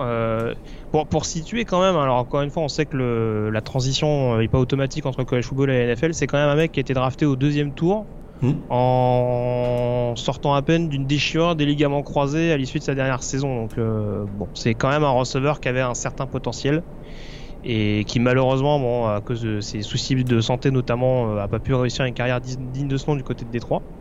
Mais euh, non, c'était quand même, c'était quand même un super joueur, donc je ne pouvais pas ne pas le mettre. Et puis un troisième joueur, j'ai beaucoup hésité, j'avais du Mike Evans notamment euh, du côté de Texas A&M, mais un joueur euh, qui n'a pas paradoxalement énormément de reconnaissance on va dire individuelle, mais comment ne pas mettre dans ces, dans ces années 2010 Sammy Watkins? Qui a été juste énormissime euh, du côté de Clemson, qui a paradoxalement réussi une moins bonne carrière que DeAndre Hopkins en NFL, Tout à fait. mais qui était vraiment le principal, euh, enfin l'homme à tout faire, on va dire, de cette équipe de Clemson, euh, qui était euh, qui était capable de gagner des yards, bah, un petit peu comme McCaffrey dans n'importe quelle situation. Et euh, ça me paraissait important de mettre un joueur aussi explosif dans, dans cette équipe, euh, dans cette équipe All-Star, on va dire. Ta ligne offensive alors rapidement, Barrett Jones, Alabama, quand même, 4, ouais, 4 années titulaires donc du côté d'Alabama. Il a quand même gagné le Outland pour le, la ligne offensive et le Remington Trophy en tant que centre, joueur de centre, puisque sa dernière année il a joué centre Alabama. Mm -hmm. En plus c'est un joueur extrêmement brillant hein, qui a eu plein de reconnaissances académiques. Donc euh, écoute, Barrett Jones, Luke Jokel, Texas A&M, excellent, excellent left tackle, hein, le meilleur ami de, de Johnny Manziel. Euh, et à l'intérieur, j'ai mis Quinton Nelson, Notre-Dame, quand même. Obligé. Fantastique. Et David de Castro, Stanford aussi. Meilleur ami, lui, de, de Christian McCaffrey, qui lui a ouvert des brèches euh, semaine après semaine. Et en joueur de centre, j'ai mis Ryan Kelly d'Alabama, qui était un fantastique, fantastique joueur de centre. Euh, très bien, je vais essayer d'aller vite. Barrett Jones, je l'ai. Euh, T'as tout bien résumé. Quentin Nelson également. J'ai hésité pour David De Castro, mais j'ai préféré mettre Pat Elfline ouais. qui a eu un rôle extrêmement décisif dans le, dans le titre d'Ohio State en 2015. C'est vrai. Euh, et au niveau des tackles, tu parlais de Luke Jokel. Moi, j'ai plutôt opté pour euh, Jake Matthews. Ouais. Tu me diras que c'est peut-être mon côté Atlanta, je sais pas. Mais euh, en tout cas, ouais, euh, quand on sait qu que ça a été un tackle gauche hyper dominant avec un quarterback aussi mobile et aussi apte à improviser que Johnny Manziel, ça situe à peu près la performance. Pour tout te dire, j'ai hésité entre Jake Matthews et Greg Robinson d'Auburn pour la grosse saison ah, qu'il fait, ouais. notamment l'année où les Tigers vrai. vont en finale. C'est vrai. Euh, il était juste injouable et c'est ce qui a, ce qui a fait notamment qu'il a terminé deuxième choix, euh, même si euh, derrière ça s'est pas forcément concrétisé chez les pros. Et tackle droit, en l'occurrence, j'ai mis Orlando Brown d'Oklahoma. Ok. Ok. Il y, a, il y, a, Brandon Scherf aussi de Iowa qui est un super tackle. Ça, ça pouvait faire l'affaire ouais, également. Fait, tout à fait. Ta défense, tu m'as dit que tu joues en 43, du coup, alors on ouais. commence par la ligne défensive. Bam, 43, Miles Garrett, écoute, fantastique euh, pass rusher des Aggies. Et là, j'ai hésité euh, pour le deuxième taille, defensive end entre Joey Bossa d'Ohio State et Derek Barnett de Tennessee, qui était un joueur extrêmement dominant. Mmh. J'ai choisi Joey Bossa. de Ohio State. Et euh, à l'intérieur donc de ma défense 4-3, Christian Wilkins, défenseur charismatique de Clemson, parti l'année dernière pour la NFL. Et puis euh, évidemment Aaron Donald, Pittsburgh, joueur euh, aussi dominant au niveau collège qu'il ne l'est actuellement au niveau de la NFL. Alors sur l'intérieur, j'ai Aaron Donald également. Euh, j'ai fait un autre choix sur l'intérieur. J'ai hésité euh, sur, un, sur une autre One Year Wonder d'Auburn, Nick Fairley en 2010. Ouh, ouais. Euh, Nick Fairley ou alors j'avais Darren Payne d'Alabama, qui est quand même deux fois champion avec le Crimson Tide en 2016 et 2018. Non, euh, 2015 et 2017, pardon. J'ai dit Ohio State 2015, c'était 2014. Mais Alabama, donc 2015-2017, et puis surtout en 2017, il est hyper décisif euh, et en demi-finale et en finale pour permettre au Crimson Tide d'être champion. Euh, donc même si Nick Fairley a été énorme lors du, lors du titre d'Auburn et que j'ai pas cité Cam Newton, donc euh, ça me paraissait important de mettre un, joueur des Tigers, euh, j'associerais quand même Aaron Donald et Darren Payne. Et puis sur les extérieurs, j'avais mis Joey Bossa parce que gros contributeur également en 2014. Et de l'autre côté, par contre, j'ai été sur un choix peut-être un peu plus surprenant. J'ai mis Jarvis Jones de Georgia. Ah ouais. Ok. Pas, un- pas une très bonne carrière NFL, c'est moins qu'on puisse dire, mais euh, une machine à saquer du côté de Georgia. Donc, euh, Qui avait commencé sa carrière à USC, si je me trompe pas. ah, c'est pas impossible. Jarvis Jones, ouais, si, je me, si je me trompe pas. Donc là, on a, On là, on a carrément, euh, on a carrément snobé Jadeveon Clowney et, Ouais, et, Ed, bah, et Ed Oliver, donc euh, on n'est pas tombé dans le bon wagon. ouais, Clowney a quand même beaucoup sous-performé en, Ouais, college football, on va pas se mentir. Je suis d'accord. Euh, ton escouade de linebacker, alors moi j'ai galéré, mais toi, toi tu m'as dit que ça, Ah. ça avait été relativement clair. Ouais. Euh, Luke Wesley, Boston College, 530 plaquages dans sa carrière. Mhm. CJ Mosley, Alabama, ultra, ultra dominant. Vraiment gros, gros leader du Crimson Tide. Et puis Khalil Mack de Buffalo. Euh, fantastique joueur qui n'a pas bénéficié d'une couverture médiatique euh, à la hauteur de son talent parce qu'il jouait à Buffalo. Mais je trouve que ces trois-là sont au-dessus de, euh, au-dessus du reste et pourtant le reste est très très beau. Et je comme on, comme on en parlait en off, j'ai snobé deux joueurs de Notre-Dame. Oh oui, oh oui, ça m'étonne vraiment. Alors Luke Kuechly, il est dans mon équipe. CJ Mosley également. J'ai eu vraiment des mots de tête. Alors j'avais Dante Tower, j'avais du Devin White, bien entendu. Euh, j'avais du Jalen Smith également. Mais alors, comment on ne peut pas mettre Montai Tio là, je, là, je suis tombé de ma... Quand la saison qu'il fait en 2012. Mais elle est, elle est, elle est juste. Il, il a quand même fini deuxième du S-Man Trophy. Hein. Là, je sais. ouais. Le mec est linebacker. Donc après, on sait que bon, il y a eu, euh, on s'est beaucoup foutu de sa gueule pour l'histoire de, de, sa femme invisible, mais euh, à Notre-Dame, c'était quand même quelque chose, Mantaitio, donc euh, je ne pouvais pas ne pas le mettre. Et du coup, ouais, j'ai mis Quick- j'ai mis Kikli et, et Mosley euh, avec en l'occurrence. Euh, on termine avec le backfield défensif? Ouais, on y va. Jalen Ramsey, Florida State, fantastique. euh, pff, écoute, joueur à tout faire parce qu'il a joué cornerback, mais il a joué safety aussi. Là, j'ai hésité pour le deuxième, euh, mais j'ai choisi Maurice Claiborne, LSU. Hmm, D'accord. Et tes safety? Ah, safety, pardon, Tyran Matthew, voilà, évidemment, le Honey Badger, LSU. Et, Ah, tu l'as mis safety? Ouais, moi je l'ai mis safety. Ouais. D'accord. Et puis euh, Minka Fitzpatrick, fantastique joueur. Extrêmement intelligent avec un instinct euh, de folie, le safety d'Alabama. Donc euh, Tyran Matthew, Minka Fitzpatrick, euh, même en NFL, ça aurait de la gueule. Oh bah moi c'est les ça a été deux locks très rapides sur le sur le poste de DB euh, Mathieu Fitzpatrick je te rejoins là-dessus et j'ai plus hésité pour le reste euh, Jalen Ramsey c'était en contention on va dire euh, je l'avais plutôt safety en l'occurrence vu qu'il a été pas mal baladé euh, j'avais la Marcus Joyner également je pense que je vais quand même garder London Collins Oh oui, j'ai quand même, quand Collins, même ouais. mis London Collins avec euh, Mika Ouais. Fitzpatrick Il y avait Mark Euh, Barron aussi quand, au début des années 2010, qui était Oui, un, oui, un sacré oui, safety aussi. Autre poète, tout à fait, euh, qui a fini backer chez les pros. Et euh, alors, il y a un choix qui peut étonner. Alors, il y a- en cornerback, j'aurais pu mettre Denzel Ward ou Patrick Peterson. Et J'ai préféré mettre Desmond King d'Iowa, Ouais. Qui a, qui a quand même euh, eu un rôle, hyp- un rôle hyper décisif en 2015, notamment quand Iowa dispute le Rose Bowl contre, contre Stanford. Ouais. Euh, homme à tout faire et symbole notamment de cette grosse défense d'Iowa de l'époque, donc euh, ça me paraissait important de le mettre, euh, Ouais. de le mettre dans ce. Sur dans le- cette. Sur lequel d'ailleurs Anthony Mangou a marqué un touchdown. hein, si vous vous souvenez, mais Iowa euh, Purdue, il avait été, euh, il avait été couvert par Desmond King et il avait réussi un touchdown, Anthony Mangou. C'était un bel exploit de sa part. Parce qu'effectivement, Desmond King coûte euh, fantastique joueur avec une grande dimension athlétique aussi. Est-ce que tu as poussé le vis jusqu'à faire que euh, kicker, punter et ah bah ouais, je suis allé à fond. Moi. Kicker, Roberto Aguayo, Florida State. Euh, troisième joueur le plus précis au niveau du college football. Je sais que dans la NFL, ça va pas super bien en ce moment pour lui, mais il a jamais raté un extra point dans sa carrière. On, a le même et j'avais pas de représentant de Florida State 2013, donc euh, je me sentais obligé de le mettre. Tout à fait. Tom Hackett, hein, back-to-back vainqueur du Railway Awards pour le meilleur punter du college football. Donc Tom Hackett, Utah. Ah, moi j'ai mis Michael Dixon, Texas. Ah ouais, ok. Et ton returner? Ah, Rashad Penny, San Diego State, écoute, euh, le gars il a, il a, fini à combien? À 6 ou 7 TD, je pense mhm. C'est euh, ouais, c'est celui que j'ai choisi. J'aurais pu mettre euh, Christian McCaffrey, mais je l'ai déjà mis Ronald. Ouais, t'aurais pu mettre quelqu'un d'autre quand même. Un mec qui était meilleur en returner qu'en défenseur. Lamar Jackson. mais non. Jabril Peppers. oui, j'aurais pu. C'est vrai que c'est vrai. J'ai eu peur. Je croyais que t'allais me dire il était nul en returner. Je t'ai dit non, justement. Il non, était il était nul en défenseur. T'as raison. Alors, on savait pas trop où le situer en défense. Bah, lui non plus d'ailleurs. Il savait pas trop où, se situer. Bon, Sur retour de coup de pied, il savait faire d'autres trucs. C'est vrai. T'as raison.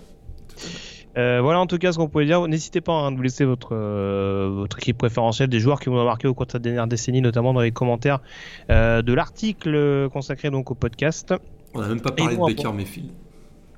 Et il était, il était en contention, hein, je te dis, il était, il était dans le truc. Et quarterback, de toute façon, euh, tu peux mettre Cam Newton, tu peux mettre Johnny Manziel, tu peux mettre Jameis Winston, tu peux mettre Beckham, tu peux mettre plein de mecs en quarterback et il faut en choisir un. Et bon, malheureusement, c'est un petit peu, c'est un petit peu compliqué. Euh, on enchaîne donc sur, euh, pour terminer cette émission, sur la preview de la finale nationale entre LSU et Clemson.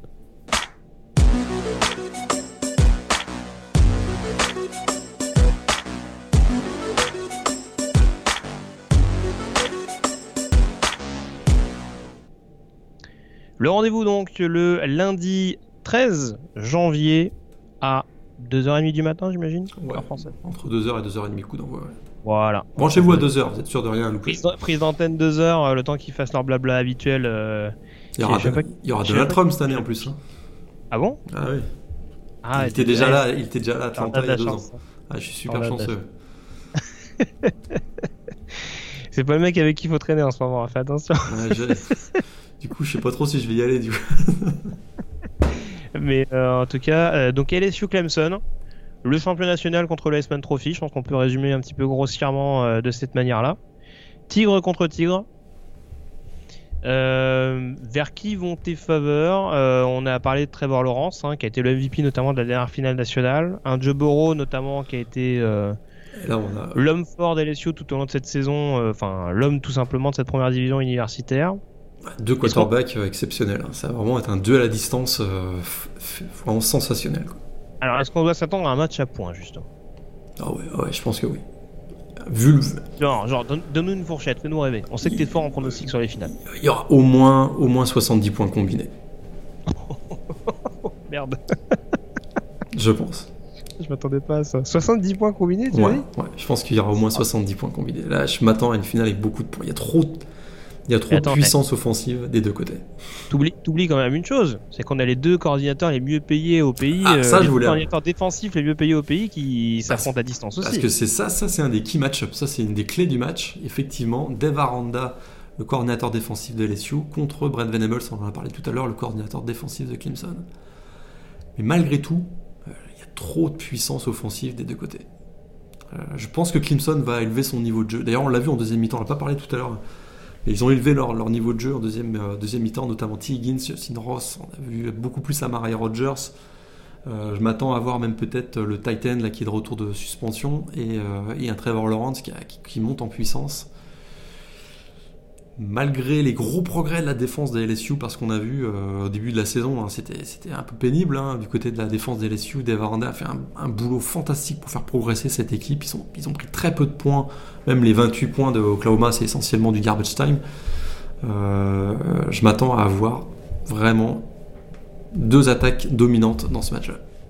Et d'ailleurs, je l'ai pas dit tout à l'heure, mais euh, Chase Young, qui était attendu comme une grosse menace, il n'a pas été aussi. Ouais, d'ailleurs, percutant que ça dans la poche. Donc, mine de rien, le travail de Jackson Carman a été, a été précieux. Et le match-up contre Kelevan Chason, puisqu'on parle de l'attaque de Clemson contre la défense d'LSU, ça peut être quelque chose, euh, là encore, à, identifier. Hein, parce que ça. Ouais. Kelevan Chason en moins, c'est quand même, c'est quand même un, une, une arme quand même significative euh, enfin sur le pass rush qui est pas négligeable pour LSU.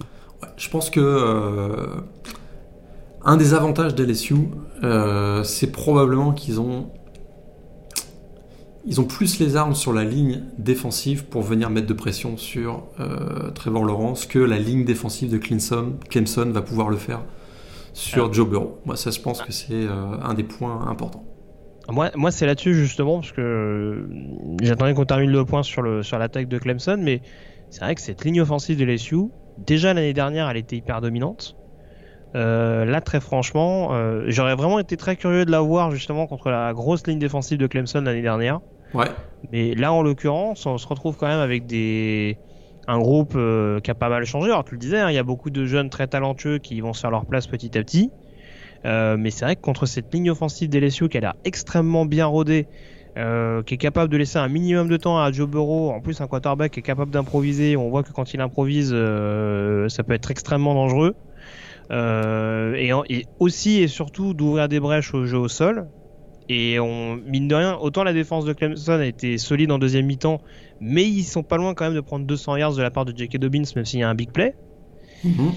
Donc, euh, je me dis, si on joue un petit peu la rotation sur le jeu au sol, ou en tout cas si Clyde Edwards Zeller revient en pleine forme, ça peut quand même rapidement se gâter pour euh, défensivement, je pense, pour, pour Clemson. Je, c'est pour ça que j'aurais du mal à te rejoindre sur le concept des 70 points. Euh, je pense que Clemson a les moyens de les freiner un minimum, mais je pense que ça peut. Ils peuvent souffrir en première mi-temps comme Oklahoma a souffert, pas de la même ampleur bien entendu, mais je pense que là, en l'occurrence, les opportunités manquées d'Ohio State en première mi-temps, je suis pas sûr que LSU les loupera sur ce match-là. Bah, la défense de Clemson est quand même un niveau au-dessus de celle de Oklahoma quand même, hein. malgré le fait. non, mais malgré le fait. Non, je te disais, on, est, d'accord là-dessus, mais je pense que l'attaque d'LSU est euh, sentira encore plus le sang que l'attaque d'Ohio State pouvait le faire. Ouais, ça c'est certain que euh, ce qui est incontestable, c'est que si la défense de Clemson euh, démarre aussi mal la finale qu'ils ne l'ont ont démarré la, demi-finale, je suis d'accord avec toi, LSU va tuer le match assez vite. Mais je, je suis absolument pas convaincu qu'ils vont redémarrer euh, de la même façon. Je pense que, écoute, on l'a pas dit, mais Crimson, tout au long de la saison, ils ont eu quasiment aucune opposition. Et j'ai l'impression qu'il aura fallu la première mi-temps face à Ohio State pour comprendre que s'ils voulaient garder le titre de champion, il fallait élever leur niveau de jeu. Et en deuxième mi-temps, ils ont été nettement supérieurs. Ils ont, je pense qu'ils ont compris que pour battre Ohio State, il va, il, va falloir y aller au charbon. Et j'ai l'impression qu'ils vont repartir sur la finale avec cet état d'esprit, cette mentalité, cet engagement physique et probablement aussi cette concentration euh, qu'ils n'ont pas eu euh, face, à, face à Ohio State en demi-finale. Ce qui fait hmm, Bon, c'est sûr qu'après, les cornerbacks du côté de, Clemson, ils vont, ils vont devoir se taper les, trois receveurs fantastiques d'LSU. Et Edgy Terrell, des fois, il me fait un peu peur. Je t'avoue que c'est un gambler quoi. On l'avait l'année dernière ça avait marché, il avait intercepté Tua Tagovailoa, on se souvient euh, sur le deuxième drive je pense d'Alabama. Euh, S'il se met à gambler face à face à Justin Jefferson et Jamar Chase, j'ai peur que effectivement ça puisse basculer assez vite du côté des LSU. Même Kendrick, hein, je suis pas spécialement Kendrick, euh, rassuré, mais euh, mais alors, tu, voulais parler de, de Thaddeus Moss. Euh, il va peut-être avoir un petit match-up assez intéressant, euh, notamment dans la zone d'Isaiah Simmons. Ouais, Isaiah Simmons, hein, qui est un peu l'homme à tout faire dans cette défense. Hein. il est capable de jouer euh, au poste de linebacker, il est capable de jouer le nickel, il est capable de jouer safety, il est même capable d'aller jouer sur la ligne. On l'a vu parfois en tant que defensive end, donc c'est assez étonnant. Une, interception contre Ohio State, notamment. Tout à fait, un moment décisif aussi d'ailleurs. Et effectivement, il va peut-être devoir scoltiner euh, Tadeusz Moss, qu'on a vu intégrer de plus en plus tout au long de la saison, et particulièrement sur les derniers matchs d'LSU. Et ça, ça peut être un des gros avantages effectivement du côté d'LSU, c'est qu'on a probablement plus d'armes offensivement. On en a déjà parlé, les trois receveurs, les trois, les trois fantastiques, Justin Jefferson, Jamar Chase et Terrace Marshall. Et en plus, s'ils ont Tadeusz Moss comme, euh, voilà, comme soupape de sécurité et même potentiellement euh, réussir des, gros big plays comme il l'a réussi face à Oklahoma, peut encore être un avantage euh, pour LSU. Ouais, ouais, clairement. clairement. Je, je l'ai pas dit au niveau de l'attaque d'LSU, il faut, faut, rappeler que c'est le retour à la maison de Joe Brady, hein, ancien coach des receveurs de, des New Orleans Saints en NFL. Ouais. Donc sur un territoire qu'il connaît plutôt pas mal. Et puis alors, ça, on l'a pas dit, mais moi, ce qui m'inquiète encore plus, enfin, faut quand même rappeler, parce que je l'ai pas dit lors du, lors du LSU Oklahoma, faut quand même rappeler que LSU met 63 points dans une attaque qui est emmenée par un coordinateur qui, quelques heures avant, a perdu sa fille dans un accident d'avion. Hein. Tout à fait. Euh, c'est pas sa, sa fille, euh, la, la, la... Sa belle-fille, pardon. Sa belle-fille. Sa, sa, oui, enfin, la, oui, la femme ça, de son fils. C'est la, la, femme de son fils, ouais. Ouais, de, tout le, son fils d'ailleurs, qui est membre du staff de, de LSU, je peux pas dire de bêtises d'ailleurs. Ouais, euh, le fils euh, tout à fait. Donc, euh, quand on voit que l'attaque roule aussi bien avec les circonstances qu'il y a autour, euh, ça fait peur. Ouais, hein. On se dit que quand tout va bien, euh, bon. Bah, certains disent que c'est en raison des circonstances qu'ils ont été aussi bons aussi d'ailleurs, mais. Ouais, peut-être, peut-être, je, je sais pas, mais bon, faut, faut, avoir, faut avoir quand même. Voilà, on a l'impression que euh, Même- Clem- même- même Clemson si- va se faire marcher dessus là. Bah, je sais pas. Même si c'est des coups de coordinateur euh, offensifs, euh, moi j'avoue que ça m'a quand même un peu, un peu bluffé. Déjà qu'il soit là et en plus qu'il arrive à appeler le, le- les jeux de manière aussi, même si la défense en face n'est pas extraordinaire, mais qu'il arrive à appeler les jeux de manière aussi, aussi claire. C'est, mais moi, moi ce que je te dis c'est ça, c'est, je vois pas une déroute de Clemson. Très clairement, Clemson va, comme je te disais, je pense, va les freiner à un moment donné. Mais moi, j'ai vraiment peur, et c'est ce qui a été exposé, j'ai vraiment peur pour les, pour les Tigers qui joueront en orange, que à un moment donné, s'ils se réveillent au dernier moment contre Ohio State, c'est ce que tu disais tout à l'heure, euh, bah là, ça suffira pas. En terrain hostile comme ça, d'un point de vue coaching, bon, euh, Ed Orgeron, on a vu, a réalisé des super ajustements depuis qu'il est là. On sait que c'est un c'est un comment ils appellent ça un players coach quoi c'est un c'est un, presque un grand frère pour fait. le pour le vestiaire d'LSU et il, il assure son rôle de fédérateur à, à merveille maintenant est-ce que d'un point de vue coaching le duel entre Brady euh, enfin entre le duo Brady Ensminger et Venables va tourner jusqu'au bout à l'avantage de l'attaque d'LSU euh, je demande à voir mais en tout cas je pense que euh, LSU est quand même extrêmement armé de par les menaces aériennes dont tu parlais, de par le backfield avec notamment euh, Edward Zeller qui est capable de sortir également, euh, de, de proposer une solution à la réception, et cette ligne offensive qui est extrêmement difficile à bouger, qui a énormément de rotation. Je trouve que Clemson, qui est en petite reconstruction, encore une fois, d'un point de vue défensif, notamment sur la ligne, Ouais. j'ai peur que sur la distance, ce soit un peu juste. Bon, alors ce qui, qui est, ce qui est quand même intéressant du côté de Clemson, et il faut pas l'oublier, d'abord ils sont champions nationaux euh, Mhm. et ils ont quand même cet état d'esprit de défendre leur titre. Euh, ils ont démontré que face à l'adversité, ils en ont pas eu beaucoup cette année, mais face à l'adversité, ils s'en sont à chaque fois sortis. Un peu d'adversité contre North Carolina, beaucoup plus contre Ohio State, et ils ont montré qu'ils avaient un gros cœur.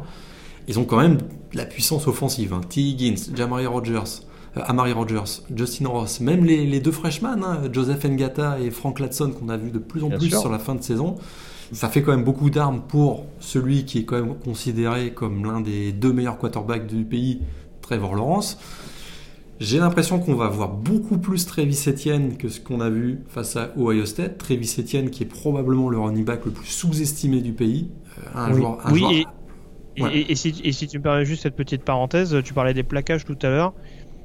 Euh, j'ai pas dans l'idée que Phillips et Quinn soient les plus rassurants. Euh, Ça bum beaucoup, j'ai l'impression, sur pas mal de plaquages. Ça m'avait sauté aux yeux, notamment contre Bama. Exact. Euh, On essaye beaucoup de shooter les joueurs adverses, mais on n'a pas beaucoup de. On assure pas toujours les plaquages. Et puis, euh, bon, je t'apprends rien, mais si on court dans la zone de Delpit, il peut se passer des choses. il peut se passer des choses effectivement. Donc je me dis, euh, même on a vu, on, on a vu parfois, bon, on a vu que Derek Stingley, donc le cornerback des LSU, est vraiment monté en puissance tout au long de l'année. Il finit très très fort. Mais de l'autre côté, Christian Fulton, euh, il joue un match sur deux quoi. Euh, Il suffirait que là, euh, Justin Ross retrouve toute sa, toutes ses capacités, il pourrait s'amuser avec Christian Fulton. Il y a quand même Justin Ross, c'est un joueur extrêmement athlétique. On l'avait vu si dominant l'année dernière en finale nationale. Il pourrait nous refaire le même coup. Clemson a quand même euh, aussi offensivement euh, des armes, une, li- une ligne offensive. On l'a vu, Jackson Carman, le left tackle, a quand même bien dominé Chase Young. Très expérimenté à l'intérieur, avec des joueurs comme John Simpson, Sean Pollard, même Gage Cervenka. Même Tremaine Chrome, tu peux le dire. Euh, ouais, le senior, effectivement, Tremaine Chrome qui a été aussi très bon. Quand même- il y a quand même des armes. Je suis d'accord avec toi, c'est est-ce que sur la distance, ils vont tenir la route? Face à une équipe d'LSU qui a l'air vraiment intenable, qui roule au compresseur. Puis un autre élément qui est à la défaveur de Clemson, euh, il faudrait pas que ça se joue euh, au niveau des field goals. hein. Hmm. Parce que notre ami BT Potter, là, euh, il me fait peur. Le, le kicker de Clemson qui, qui en loupe quand même certains. Alors que du côté des LSU, on a, on a quand même un joueur qui a été, euh, voilà, malgré, son, voilà, malgré le fait qu'il soit freshman, Cadet York a été super bon toute l'année. quoi. On est d'accord, on est d'accord. Après, d'un point de vue défensif, euh, il me semble que Michael Divinity est de retour du côté des LSU. Il me semble qu'il avait été un peu mis de côté. Euh, oui, il, était, il était parti au mois d'octobre pour des problèmes familiaux, si je me trompe. si voilà, c'est ça. Et a pas. priori, il a été réintégré. Alors, je sais pas dans quel état de forme il en est à l'heure actuelle. Euh, bon, Damon Clark a fait l'intérim, a pas démérité loin de là. Non, je suis pas sûr que Divinity va avoir un gros impact sur cette finale. Je suis pas sûr. Bon, à voir. En tout cas, c'est, ça reste un cadre, mine de rien, du vestiaire qui revient, donc ça peut, ça peut être de bon augure. Mais Et- euh, bon. Et, ouais. Vas-y. Et mauvaise nouvelle quand même pour LSU. Mhm. Le numéro 1 national n'a jamais gagné le titre. Oui, bon, putain, à chaque fois je l'oublie celle-là. Faut quand même le sortir. Ils ont quand même voilà une espèce de euh, épée de Damoclès au-dessus de la tête qui est que euh, le numéro 1 à la fin de la saison régulière n'a jamais été champion dans l'histoire des playoffs. Et Clemson a déjà épinglé deux fois le numéro 1. Et Euh, Clemson- non, pas deux fois, non. euh, Une Bama seule était fois. Ouais, je crois, la dernière fois, fois. mais euh, ouais, c'est le numéro 1 en 2016, si je ne me trompe pas. Ouais. Niveau de l'année. Euh, très bien, bah écoute, euh, ton pronostic du coup? Avec le score, bien entendu. J'ai dit plus de 70 points. Il y aura, je pense qu'il y aura plus de 70 points. Et je pense que ça va se jouer dans la dernière minute, comme d'habitude. Je dis LSU 38, Clemson 35. Ah, donc tu dis quand même LSU alors Je dis quand même LSU, à Ah, domicile. D'accord, d'accord, d'accord. Euh, je dis LSU également. Euh, un petit 30-27. Je pense que l'écart sera pas monstrueux non plus, mais je pense que Clemson, je pense que Clemson peut revenir un petit peu, créer euh, une petite frayeur, mais euh, être stoppé par la défense de LSU. Donc 30 à 27 pour moi. Ouais, en tout cas, un titre de LSU à la Nouvelle-Orléans. Euh, la Louisiane va être en feu lundi prochain si c'est le cas. Et on sait que c'est un des États où ils- on fait le plus la fête. hein.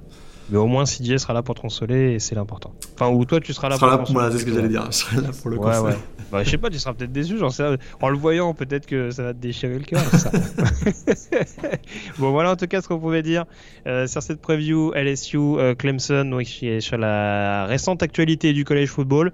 On se retrouve donc dans une petite semaine pour euh, décortiquer tout ça avec Morgan qui reviendra euh, tout droit de la Nouvelle-Orléans pour nous raconter un petit peu euh, l'envers du décor et débriefer en ma compagnie la rencontre. Euh, donc n'oubliez pas encore une fois la finale de deuxième division prévue ce samedi à 18h heure française et donc la finale nationale de première division au Superdome de la Nouvelle-Orléans et les Clemson donc lundi dans la nuit de lundi à mardi en tout cas à 2h entre 2h et 2h30 du matin. Merci encore Morgan d'avoir été en ma compagnie.